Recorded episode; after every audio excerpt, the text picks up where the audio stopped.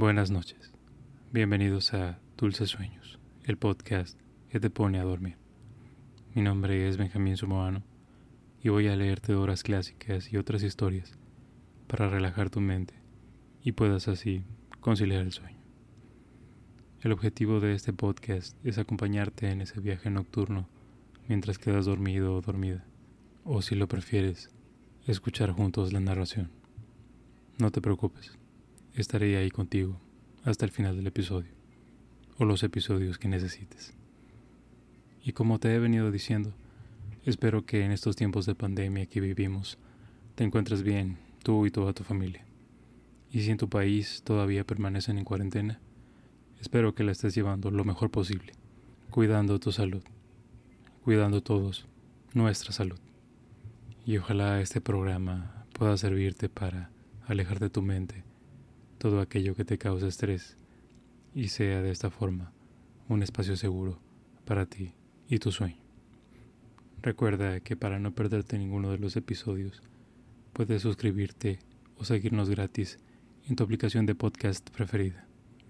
También puedes escucharnos en las principales bocinas inteligentes. Y si conoces a alguien que podría beneficiarse de escuchar este programa o crees que podría gustarle, compártelo con él o ella. No solo nos ayudará a llegar a más personas y hacer crecer esta comunidad, sino que podrás regalarle una buena noche de sueño o el disfrutar de una buena historia. Esta noche te voy a leer un libro de una de las autoras románticas más famosas de todos los tiempos y quien tiene fieles seguidores hasta el día de hoy. Se trata de Jane Austen y de su novela Sensatez y Sentimientos o sentido y sensibilidad, como se le conoce en otras traducciones. Esta novela nos narra las historias de las hermanas Dashwood, Elinor y Marianne, quienes al quedar huérfanas de padre, no solo tienen que sufrir peripecias económicas junto con su madre, sino que también sufren por amor, cada una de acuerdo a su personalidad, mientras que Elinor es muy juiciosa y sensata, tratando de contenerse siempre, Marianne se deja llevar por la pasión y sus emociones. Es precisamente el contraste de esas dos formas de ver la vida y el amor lo que define la obra. Otro tema de la novela es cómo la presión por alcanzar cierta posición social se ve reflejada en el comportamiento de la gente y las decisiones que toman. Y ahora, acomoda tu almohada. Nota lo bien que se siente estar en tu cama a punto de dormir. Cierra tus ojos y déjame leer. Para ti.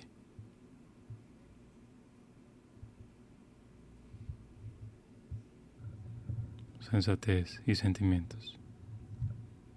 Capítulo 1. La familia Dashwood llevaba largo tiempo afincada en Sussex. Su propiedad era de buen tamaño y en el centro de ella se encontraba la residencia, Norland Park, donde la manera tan digna en que habían vivido por muchas generaciones llegó a granjearles el respeto de todos los conocidos del lugar. El último dueño de esta propiedad había sido un hombre soltero, que alcanzó una muy avanzada edad y que durante gran parte de su existencia tuvo en su hermana una fiel compañera y ama de casa.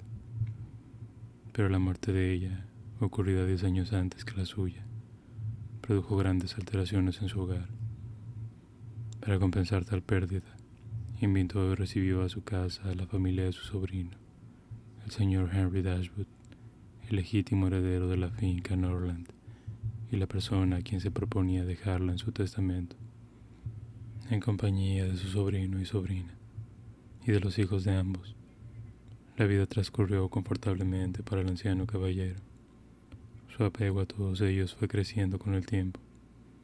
La constante atención que el señor Henry Dashwood y su esposa prestaban a sus deseos, nacida no del mero interés, sino de la bondad y de sus corazones, hizo su vida confortable en todo aquello que, por su edad, podía convenirle. Y la alegría de los niños añadía nuevos deleites a su existencia. De un matrimonio anterior, el señor Henry Dashwood tenía un hijo, y de su esposa actual, tres hijas. El hijo, un joven serio y respetable, tenía el futuro asegurado por la fortuna de su madre, que era cuantiosa, y de cuya mitad había entrado en posesión al cumplir su mayoría de edad. Además, su propio matrimonio, ocurrido poco después, lo hizo más rico aún. Para él entonces, el legado de la finca Norland no era en verdad tan importante como para sus hermanas, pues ellas, independientemente de lo que pudiera llegarles, si su padre heredaba esa propiedad, eran de fortuna que no puede considerarse sino escasa. Su madre no tenía nada, y el padre solo podía disponer de siete mil libras, porque de la restante mitad y de la fortuna de su primera esposa también era beneficiario el hijo, y él solo tenía derecho al usufructo de ese patrimonio mientras viviera. Murió el anciano caballero, se leyó su testamento, y como casi todos los testamentos, este dio por igual desilusiones y alegrías. En su última voluntad no fue ni tan injusto ni tan desagradecido como para privar a su sobrino de las tierras, pero se las dejó en términos tales que destruían la mitad del valor del legado.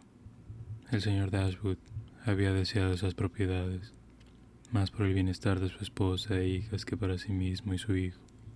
Sin embargo, la herencia estaba asignada a su hijo y al hijo de éste, un niño de cuatro años, de tal manera que a él le quitaban toda posibilidad de velar por aquellos que más caros les eran y que más necesitaban de apoyo, ya sea a través de un eventual gravamen sobre las propiedades o la venta de sus valiosos bosques.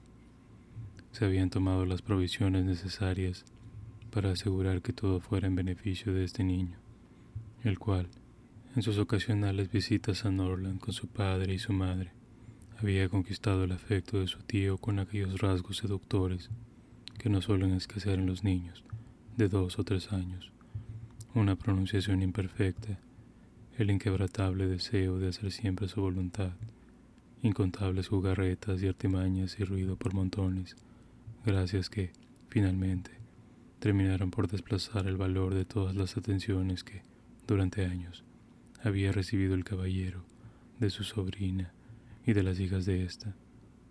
No era su intención, sin embargo, faltar a la bondad, y como señal de su afecto por las tres niñas, le dejó mil libras a cada una. En un comienzo, la desilusión del señor Dashwood fue profunda pero era de temperamento alegre y confiado. Razonablemente podía esperar vivir muchos años y, haciéndolo de manera sobria, ahorrar una suma considerable de la renta de una propiedad ya de buen tamaño y capaz de casi inmediato incremento. Pero la fortuna, que había tardado tanto en llegar, fue suya durante solo un año. No fue más lo que sobrevivió a su tío, y diez mil libras, incluidos los últimos legados, fue todo lo que le quedó para su viuda e hijas. Tan pronto se supo que la vida del señor Dashwood peligraba, enviaron por su hijo y a él encargó el padre, con la intensidad y urgencia que la enfermedad hacían necesarias, el bienestar de su madrastra y hermanas.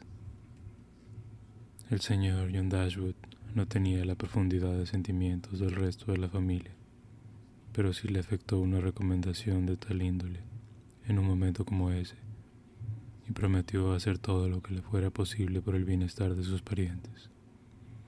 El padre se sintió tranquilo ante tal promesa, y el señor John Dashwood se entregó entonces sin prisa a considerar cuánto podría prudentemente hacer por ellas. No era John Dashwood un joven mal dispuesto, a menos que ser algo frío de corazón y un poco egoísta sea tener mala disposición, pero en general era respetado porque se comportaba con corrección en el desempeño de sus deberes corrientes. De haber desposado a una mujer más amable, podría haber llegado a ser más respetable de lo que era. Incluso él mismo podría haberse transformado en alguien amable, porque era muy joven cuando se casó y le tenía mucho cariño a su esposa. Pero la señora de John Dashwood era una áspera caricatura de su esposo, más estrecha de mente y más egoísta que él, al hacer la promesa de su padre había sopesado en su interior la posibilidad de aumentar la fortuna de sus hermanas, obsequiándoles mil libras a cada una. En ese momento realmente se sintió a la altura de tal cometido. la perspectiva de aumentar sus ingresos actuales con cuatro mil libras anuales, que venían a sumarse a la mitad restante de la fortuna de su propia madre. Le alegraba el corazón y lo hacía sentirse muy generoso. Sí, les daría tres mil libras. Cuán espléndido y dadivoso gesto. Bastaría para dejarlas en completa holgura. Tres mil libras. Podría desprenderse de tan considerable suma con casi ningún inconveniente. Pensó en ello durante todo el día y durante muchos días sucesivos y no se arrepintió. No bien había terminado el funeral de su padre, cuando la esposa de John Dashwood, sin haber dado aviso alguno de sus intenciones a su suegra, llegó con su hijo y sus criados. Nadie podía discutirle su derecho a venir. La casa pertenecía a su esposo desde el momento mismo de la muerte de su padre, pero eso mismo agravaba la falta de delicadeza de su conducta, y no se necesitaba ninguna sensibilidad especial para que cualquier mujer en la situación de la señora Dashwood se sintiera enormemente agraviada por ello. En ella, sin embargo, había un tan alto sentido del honor, una generosidad tan romántica, que cualquier ofensa de ese tipo, ejercida o recibida por quien quiera que fuese, se transformaba en fuente de imborrable disgusto. La señora de Don Dashwood nunca había contado con especial favor de nadie en la familia de su esposo, pero hasta el momento no había tenido oportunidad de mostrarles con cuán poca consideración por el bienestar de otras personas podía actuar cuando la ocasión lo requería.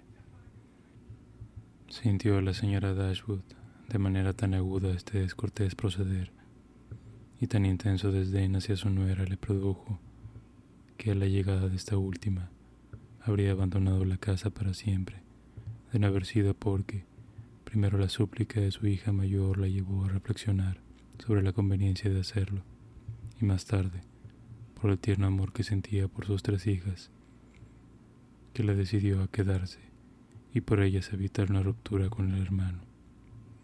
Elinor, esta hija mayor cuya recomendación había sido tan eficaz, poseía una solidez de entendimiento y serenidad de juicio que la calificaban, aunque con solo 19 años, para aconsejar a su madre y a menudo le permitía contrarrestar, para beneficio de toda la familia, esa vehemencia de espíritu en la señora Dashwood que tantas veces pudo llevarla a la imprudencia.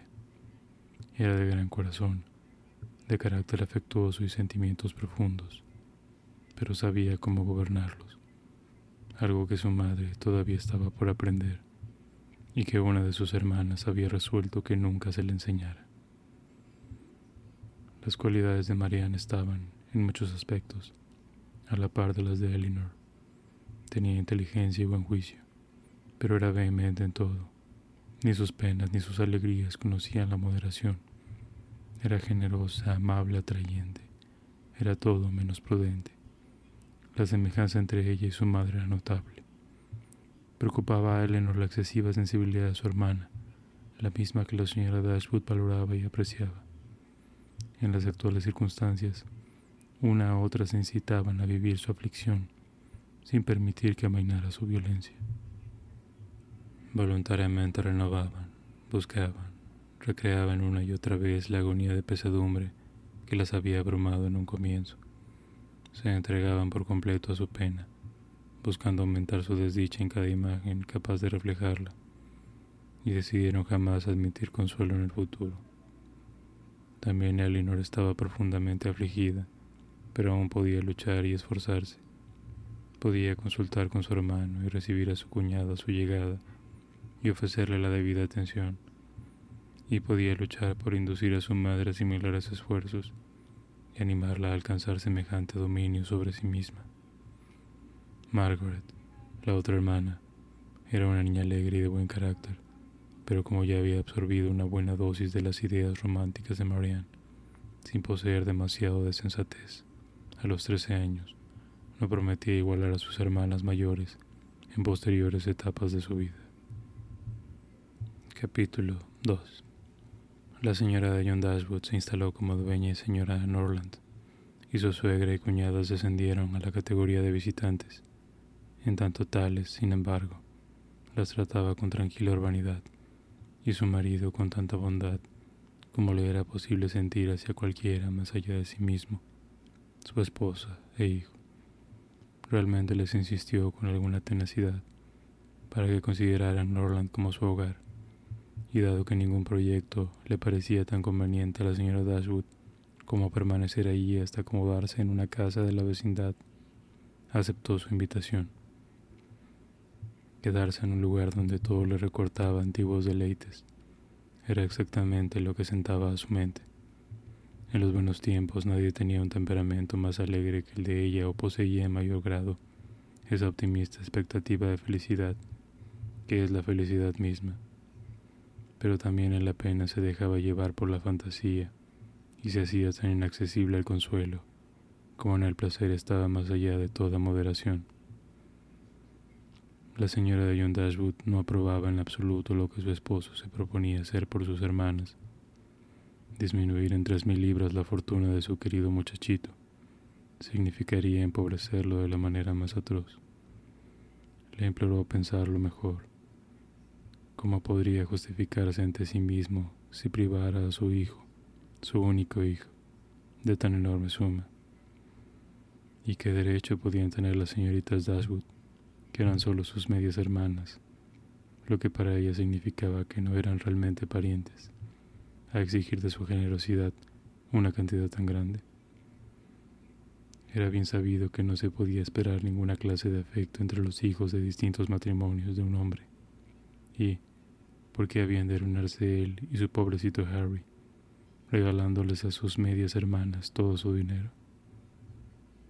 Fue la última petición de mi padre, respondió su esposo, que yo ayudara a su viuda y a sus hijas. Me atrevería a decir que no sabía de qué estaba hablando, es a uno que le estaba fallando la cabeza en ese momento. Si hubiera estado en sus cabales no podía habérsele ocurrido pedirte algo así, que despojaras a tu propio hijo de la mitad de tu fortuna. Mi querida Fanny, él no estipuló ninguna cantidad en particular, tan solo me pidió, en términos generales, que las apoyara e hiciera de su situación algo más desahogada de lo que estaba en sus manos hacer. Quizá habría sido mejor que dejara todo a mi criterio. Difícilmente habría podido suponer que yo las abandonaría a su suerte, pero como él quiso que se lo prometiera, no pude menos que hacerlo. Al menos fue lo que pensé en ese momento. Existió así la promesa y debe ser cumplida. Algo hay que hacer por ellas cuando dejen Dorland y se establezcan en un nuevo hogar. Está bien. Entonces, hay que hacer algo por ellas. Pero ese algo no necesita ser tres mil libras. Ten en cuenta, agregó, que cuando uno se desprende del dinero, nunca más lo recupera. Tus hermanas se casarán y se habrán ido para siempre, si siquiera algún día se lo pudieran devolver a nuestro pobre hijito. Pero por supuesto, dijo su esposo con gran seriedad, eso cambiaría todo. Puede llegar un momento en que Harry lamente haberse separado de una suma tan grande. Si, por ejemplo, llegara a tener una familia numerosa, sería un muy conveniente suplemento a sus rentas. De todas maneras, lo sería. Quizá, entonces, sería mejor para todos si se disminuyera la cantidad a la mitad. 500 libras significarían un portentoso incremento en sus fortunas. Ah, más allá de todo lo que pudiera imaginarse. ¿Qué persona en el mundo haría siquiera la mitad por sus hermanas, incluso si fuesen verdaderas hermanas? Y en ese caso, solo medias hermanas. Pero tienes un espíritu tan generoso. No querría hacer nada mezquino, respondió él.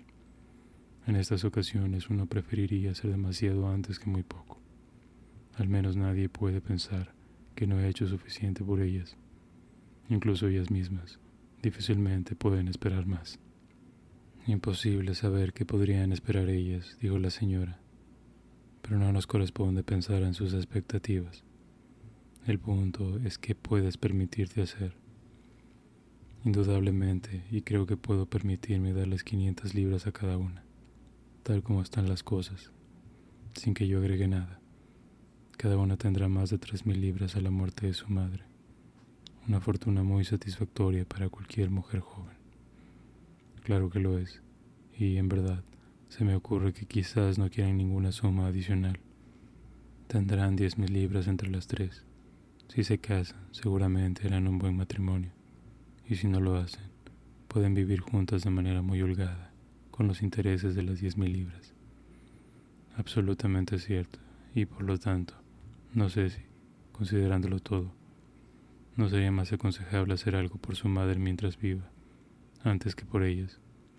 Algo como una pensión anual, quiero decir. Mis hermanas percibirían los beneficios tanto como ella. Cien libras al año las mantendrían en una perfecta holgura. Su esposa dudó un tanto, sin embargo, en dar su aprobación a ese plan. De todas maneras, dijo, es mejor que separarse de 500 libras de una vez pero si la señora Dashwood vive 15 años más, eso se va a transformar en un abuso. 15 años, mi querida Fanny. Su vida no puede valer ni la mitad de tal cantidad. Por supuesto que no. Pero si te fijas, la gente siempre vive eternamente cuando hay una pensión de por medio. Y ella es muy fuerte y saludable. Y apenas ha cumplido los 40. Una pensión anual es un asunto muy serio. Se repite año tras año y no hay forma de librarse de ella. Uno no se da cuenta de lo que hace. Yo sí he conocido bastante los problemas que carrean las pensiones anuales, porque mi madre se encontraba maniatada por la obligación de pagarlas a tres antiguos sirvientes jubilados, según mi padre lo había establecido en su testamento. Es increíble cuán desagradable lo encontraba. Dos veces al año había que pagar estas pensiones y, además, estaba el problema de hacérsela llegar a cada uno. Luego se dijo que uno de ellos había muerto, y después resultó que no había tal. A mi madre le enfermaba todo el asunto. Sus entradas no eran de ella, decía, con estas perpetuas demandas. Y había sido muy poco considerado de parte de mi padre, porque, de otra forma, el dinero habría estado por completo a disposición de mi madre, sin restricción alguna. De allí me ha venido tal aborrecimiento a las pensiones, que estoy segura de que por nada del mundo me ataría al pago de una. En verdad es desagradable, replicó el señor Dashwood, que cada año se escurra de esa forma parte del ingreso de uno. Los bienes con que uno cuenta, como tan justamente dice tu madre, no son de uno. Estar obligado a pagar regularmente una suma como esa en fechas fijas no es para nada deseable lo priva a uno de su independencia.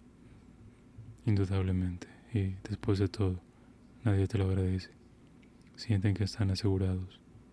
No haces más de lo que se espera de ti y ello no despierta ninguna gratitud. Si estuviera en tu lugar, para cualquier cosa que hiciera me guiaría por mi solo criterio.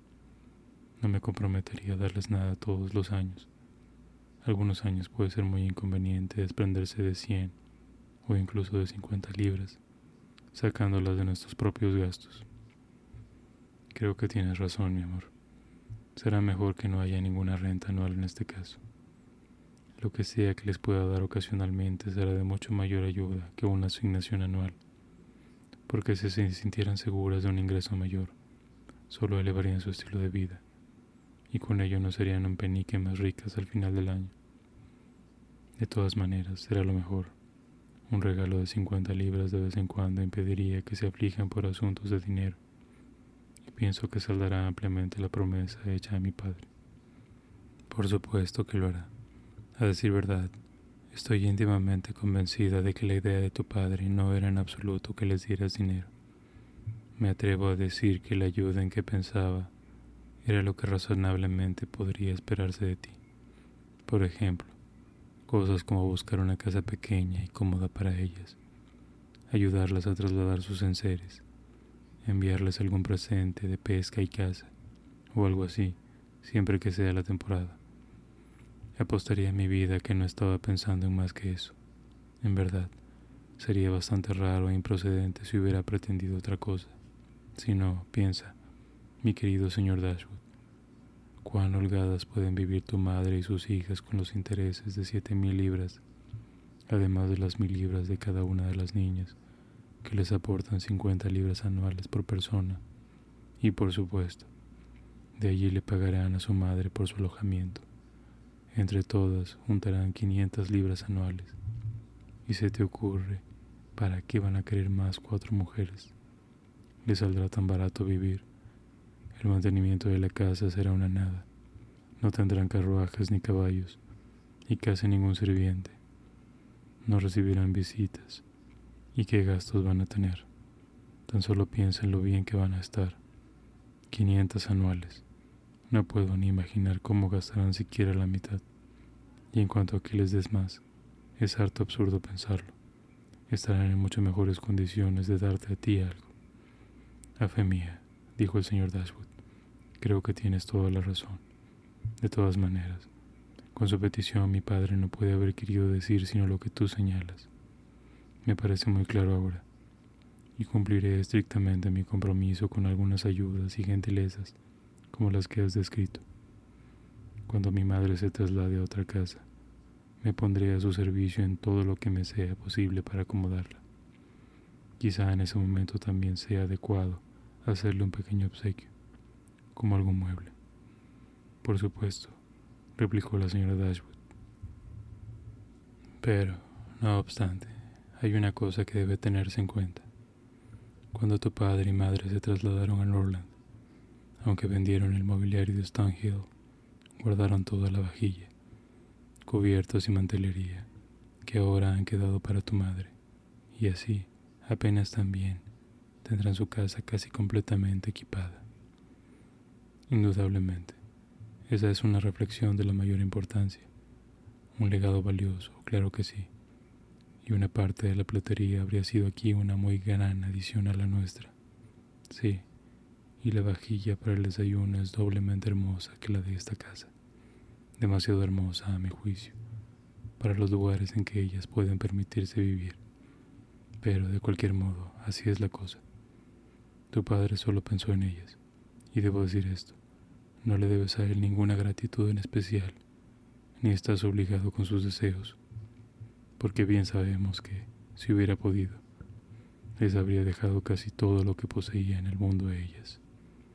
Este argumento fue irresistible. En él encontró John Dashwood toda la fuerza que antes le había faltado para llevar a cabo sus propósitos.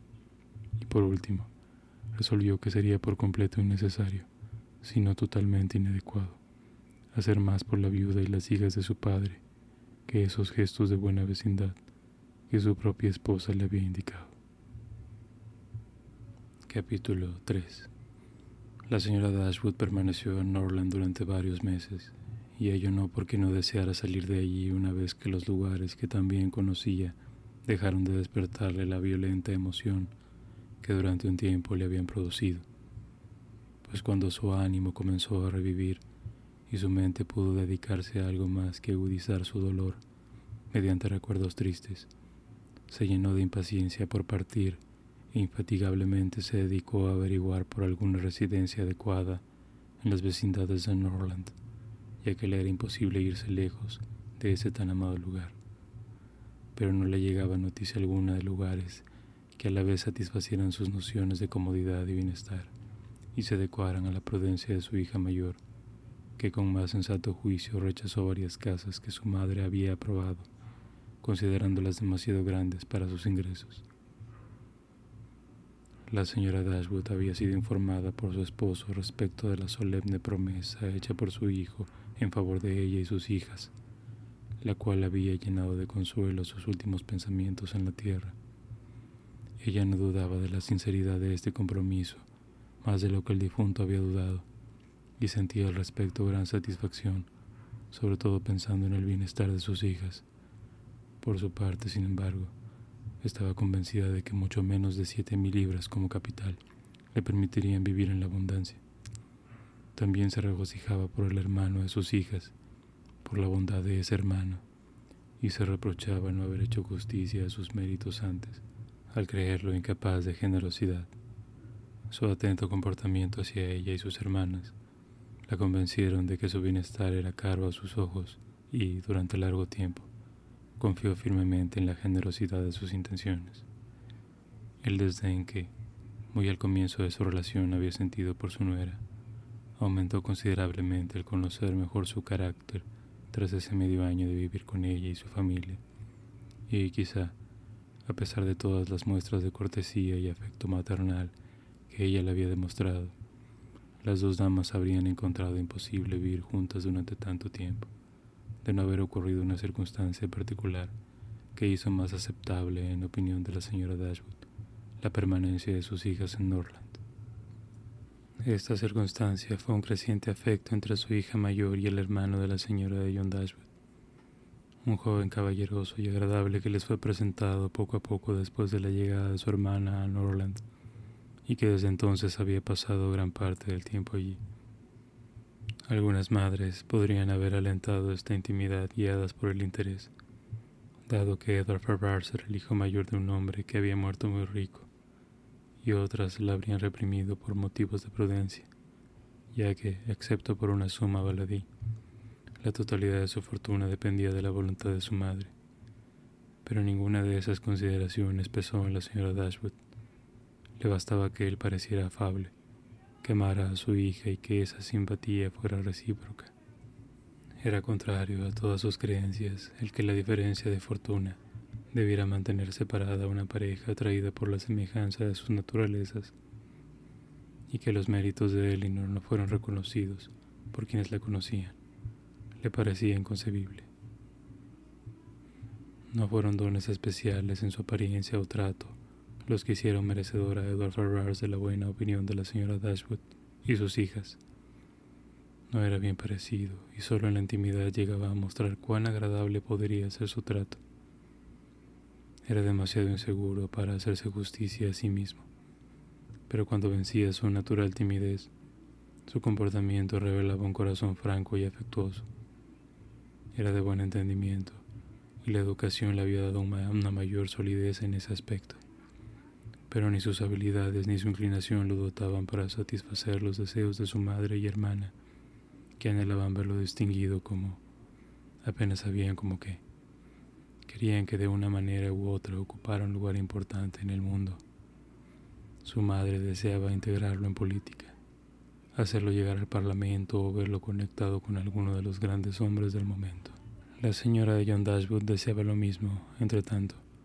Hasta poder alcanzar alguna de esas bendiciones superiores habría satisfecho la ambición de ambas verlo conducir un birlocho. Pero Edward no tenía inclinación alguna ni hacia los grandes hombres, ni hacia los birlochos. Todos sus deseos se centraban en la comodidad doméstica y en la tranquilidad de la vida privada. Por fortuna, tenía un hermano menor que era más prometedor. Edward llevaba varias semanas en la casa antes de que la señora Dashwood se fijara en él, ya que en esa época el estado de aflicción en que se encontraba la hacía por completo indiferente a todo lo que la rodeaba. Únicamente vio que era callado y discreto, y le agradó por ello no perturbaba con conversaciones oportunas la desdicha que llenaban todos sus pensamientos. Lo que primero la llevó a observarlo con mayor detención, ya que le gustara aún más, fue una reflexión que dio en hacer Elinor un día respecto de cuán diferente era de su hermana. La alusión a ese contraste lo citó muy decididamente en el favor de la madre. Con eso basta, dijo.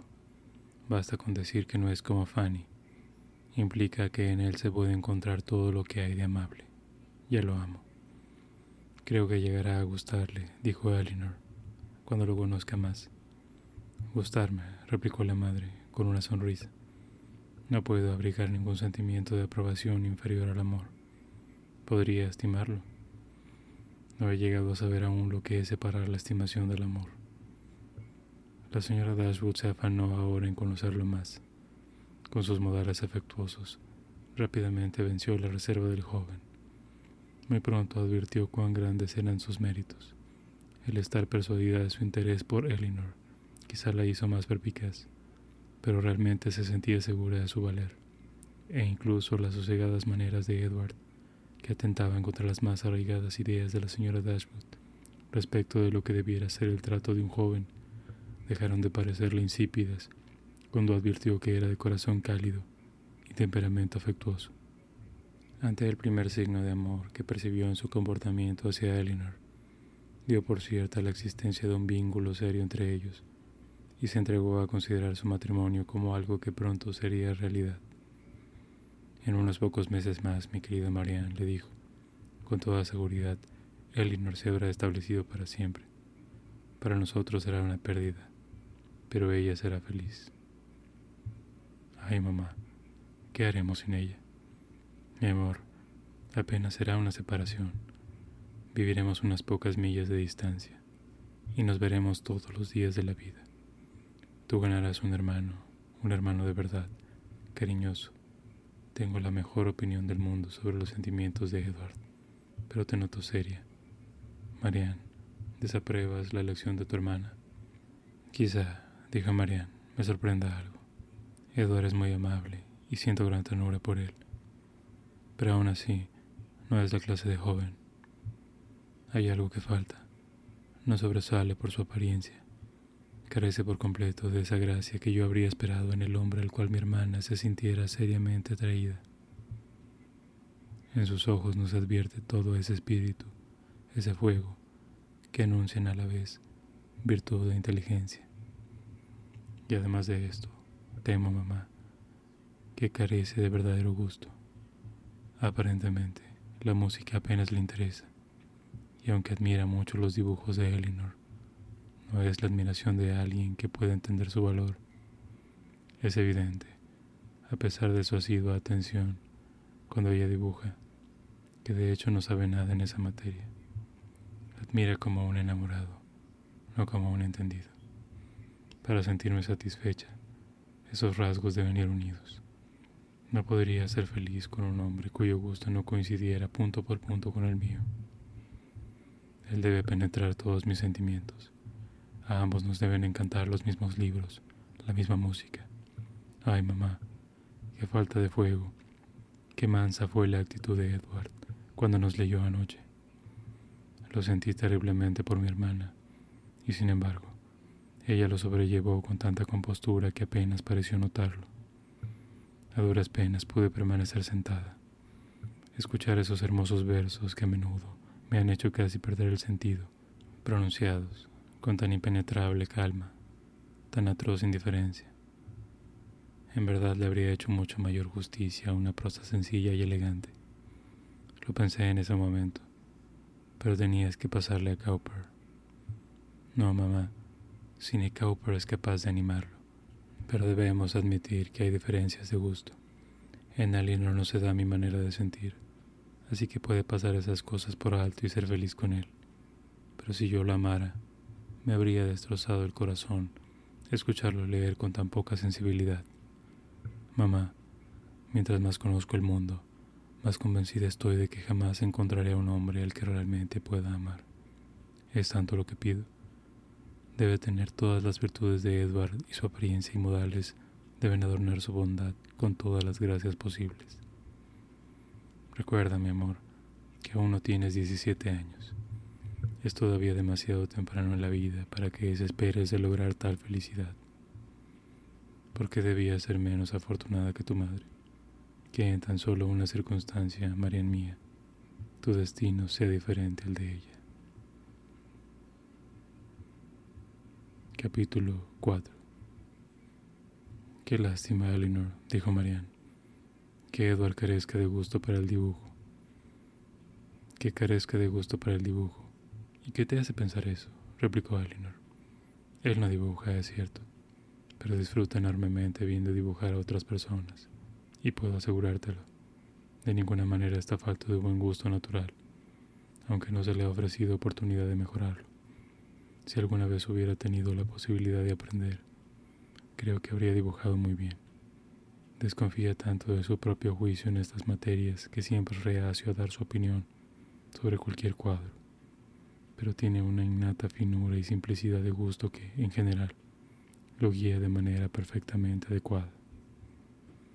Marianne temía ser ofensiva y no dijo nada más acerca del tema, pero la clase de aprobación que, según Elinor, despertaban en él los dibujos de otras personas estaba muy lejos del extasiado deleite que, en su opinión, era exclusivo merecedor de ser llamado gusto.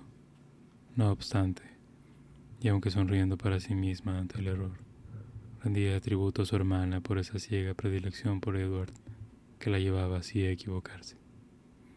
Espero, Marianne, continuó Eleanor, que no lo consideres falta de gusto en general. En verdad, creo poder decir que no piensas eso, porque tu comportamiento hacia él es perfectamente cordial. Y si esa fuera tu opinión, estoy segura de que no serías capaz de ser atenta con él. Marianne casi no supo qué decir. Por ningún motivo quería herir los sentimientos de su hermana, pero le era imposible decir, decir algo que no creía. Finalmente, respondió. No te ofendas, Elinor. Si los elogios que yo pueda hacer de Edward no se equiparan en toda tu percepción de sus méritos. No he tenido tantas oportunidades como tú de apreciar hasta las más mínimas tendencias de su mente, sus inclinaciones, sus gustos, pero tengo la mejor opinión del mundo respecto de su bondad y sensatez. Lo creo poseedor de todo lo que es valioso y amable. Estoy segura, respondió Eleanor con una sonrisa, de que sus amigos más queridos nos quedarían disconformes con un elogio como ese. No me imagino cómo podrías expresarte con mayor calidez. Marian se regocijó de ver cuán fácilmente se contentaba su hermana. De sensatez y bondad, continuó Eleanor. Pienso que nadie que lo haya visto lo suficiente para haber conversado con él sin reservas podría dudar. Tan solo esa timidez que tantas veces lo lleva a guardar silencio puede haber ocultado la excelencia de su entendimiento y sus principios. Lo conoces lo suficiente para hacer justicia a la solidez de su valer, pero de sus más mínimas tendencias, como tú las llamas, circunstancias específicas, te han mantenido más ignorante que a mí. En diversas ocasiones él y yo nos hemos quedado mucho rato juntos, mientras tú, llevada por el más afectuoso de los impulsos, has estado completamente absorbida por mi madre. Lo he visto mucho, He estudiado sus sentimientos y he escuchado sus opiniones acerca de temas de literatura y gusto y, en general, me atrevo a afirmar que tiene una mente cultivada, que el placer que encuentra en los libros es extremadamente grande, su imaginación es vivaz, sus observaciones justas y correctas, y su gusto delicado y puro.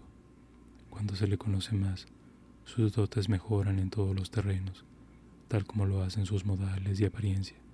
Es cierto que a primera vista su trato no produce gran admiración y su apariencia difícilmente lleva a llamarlo apuesto hasta que se advierte la expresión de sus ojos, que son extraordinariamente bondadosos, y la general dulzura de su semblante.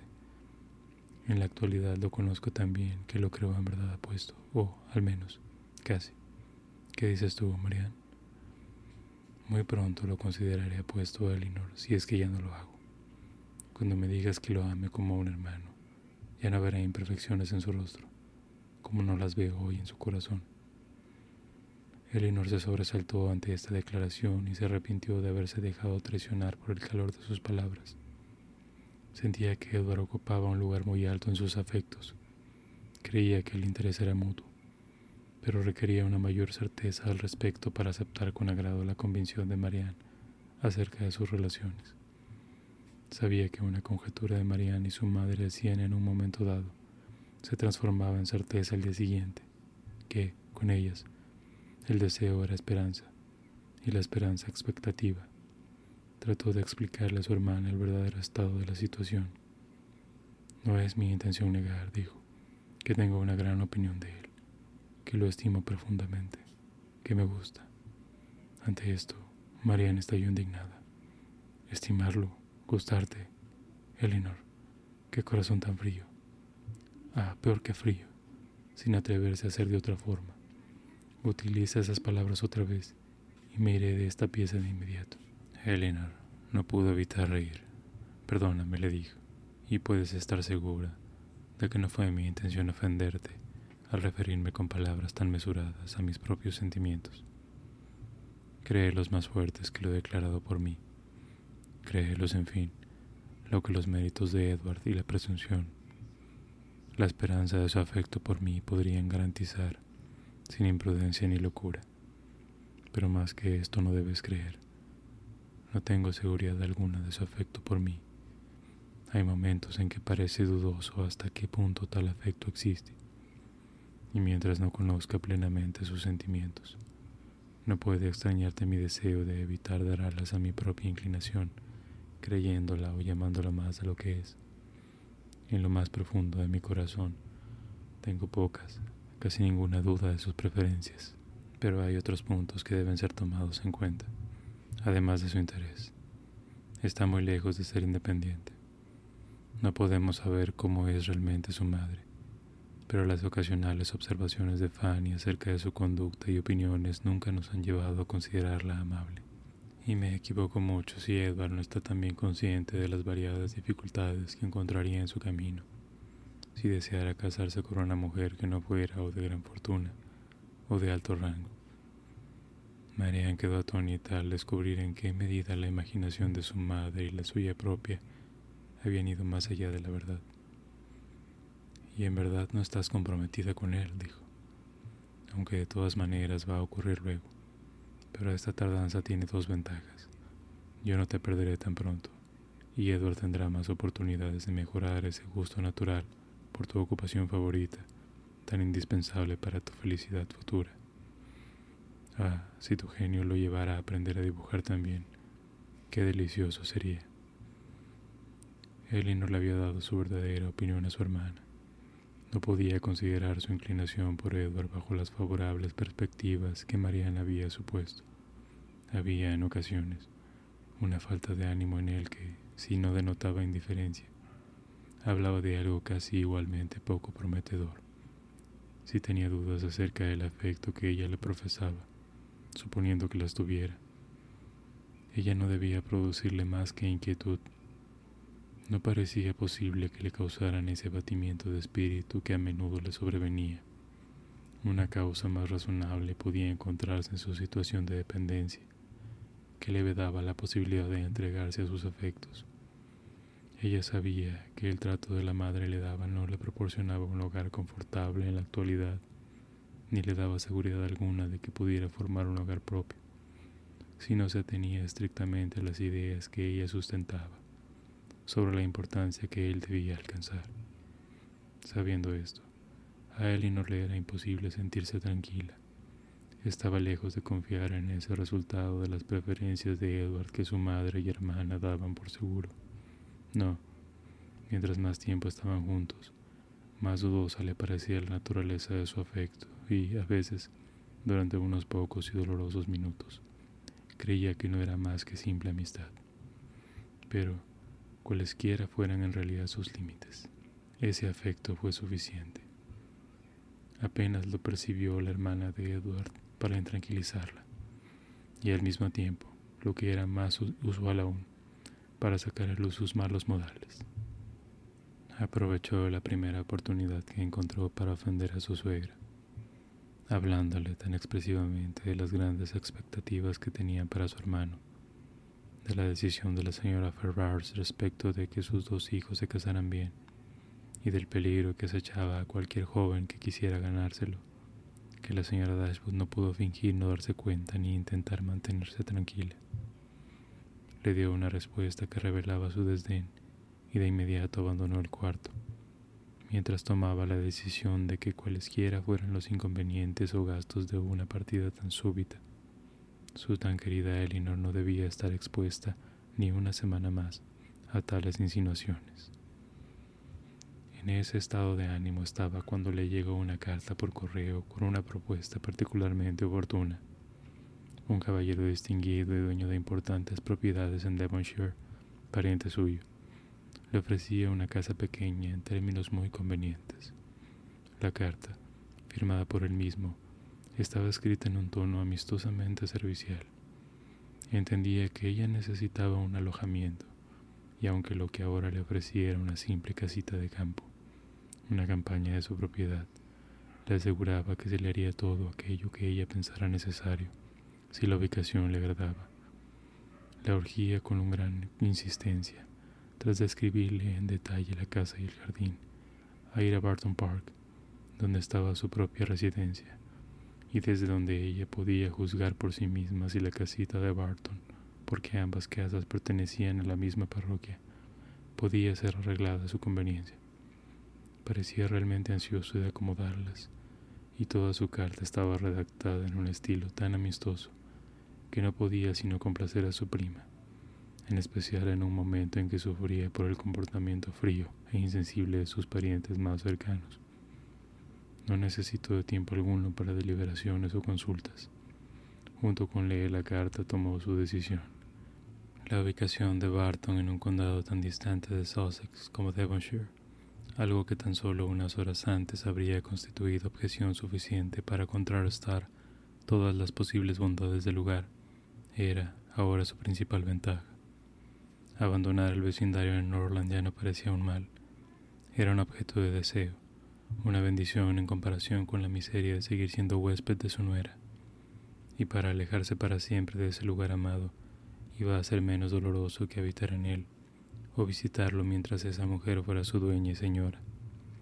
De inmediato le escribió a Sir John Middleton, manifestándole agradecimiento por su bondad y aceptando su proposición. Luego se apresuró a mostrar ambas cartas a sus hijas, asegurándose de su aprobación antes de enviarlas.